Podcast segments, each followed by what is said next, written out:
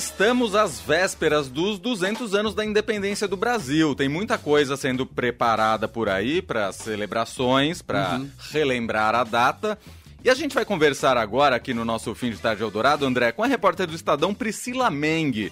Ela fez uma reportagem muito legal publicada hoje no portal do Estadão, que mistura aí um pouco de turismo e história. Isso porque o caminho feito por Dom Pedro I e também alguns monumentos estão sendo restaurados. É isso, Priscila. Boa tarde. Oi, Priscila. Boa, boa tarde, Leandro e André. É isso mesmo são os monumentos que ficam ali nos caminhos do mar, né? E o caminho é a calçada do Lorena, que foi percorrida por Dom Pedro no dia 7 de setembro de 1822, algumas horas antes hum. de chegar no Ipiranga e ocorrer a proclamação da República, né? Esses monumentos estão em restauro agora nesse momento, alguns vão estar prontos já agora para setembro nas comemorações né, do centenário.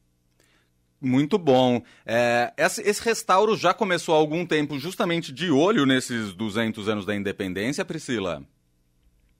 O projeto já tem alguns anos, né? Já tem mais de cinco anos que o governo tinha esse projeto, tinha sido realizado por, um, por uma empresa de restauro. Uhum. Porém, a aplicação dependia da concessão daqueles caminhos. Agora, esses caminhos são de responsabilidade de uma empresa privada, que é a Parquitur, e uma das obrigações foi iniciar esse restauro. O restauro começou no ano passado e de, dos nove monumentos, quatro foram entregues. Os outros estão em obras ou em preparo para começar esse restauro. Né? Esses monumentos, né, para explicar, são monumentos erguidos para a comemoração são do centenário da independência, né? 100 anos atrás. E eles hum. foram erguidos ao longo da Estrada Velha de Santos. Então são monumentos grandes, monumentais mesmo, grandes proporções, com murais que narram o que na época era a história, né, de São Paulo, né? a história vigente, né, com os jesuítas, tudo mais. É, a Estrada Velha de Santos, que já é um, um, lugar turístico, né, já há algum tempo, mas já como você era, é. disse, agora já de algum tempo para cá foi privatizado, enfim, tem uma concessão ali é, aplicando algumas mudanças na região. Você chegou a visitar o local, Priscila? Sim, eu visitei na semana passada. Infelizmente a gente não teve muita sorte, então estava muito nublado, muita neblina, não dava para ver nada da vista, né? Que a vista é uma das grandes atrações ali da estrada, né? É. Dava para ver pouquíssimo à frente da gente, mas dava para ver os monumentos, né? Chegando pertinho e acompanhar um pouco das obras e é um caminho interessante, né? É, é feito dúvida. no sentido da descida, né? É. Saindo de São Bernardo e percorre até Cubatão. E é um caminho isso é, é uma parte pavimentada, né? Então é tranquilo de caminhar. E existe uma cobrança de ingresso, né? Que aumentou por causa da concessão, agora são 40 reais. Hum. E daí você compra lá na entrada, em São Bernardo ou em Cubatão, ou pelo site Caminhos do Mar. Quanto tempo mais ou menos de caminhada do início ao fim ali do percurso? Olha, eu não fiz a caminhada. Como estava chovendo, a gente fez de carro o percurso, né? Boa. Tem que falar com o restaurador, falar com o engenheiro.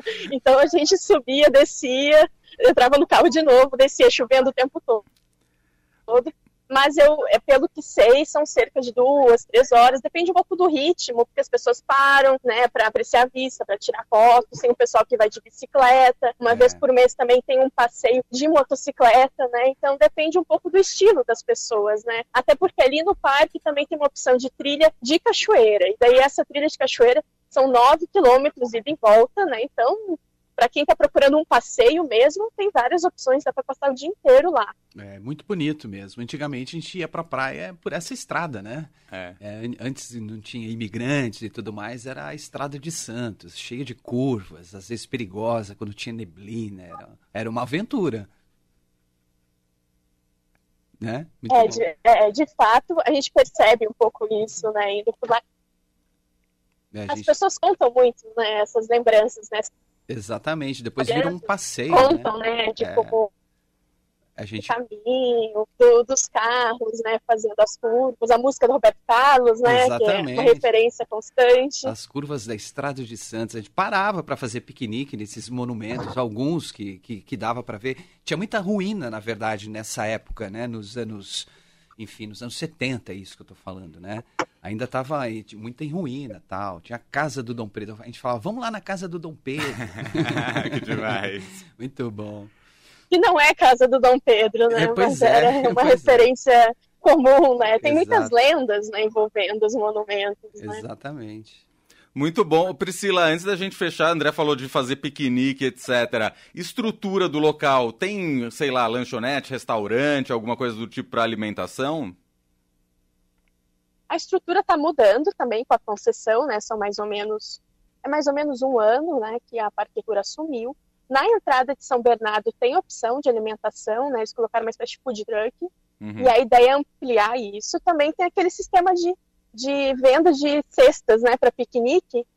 Porém, né, esses monumentos estão em obras para ampliar essa oferta, né?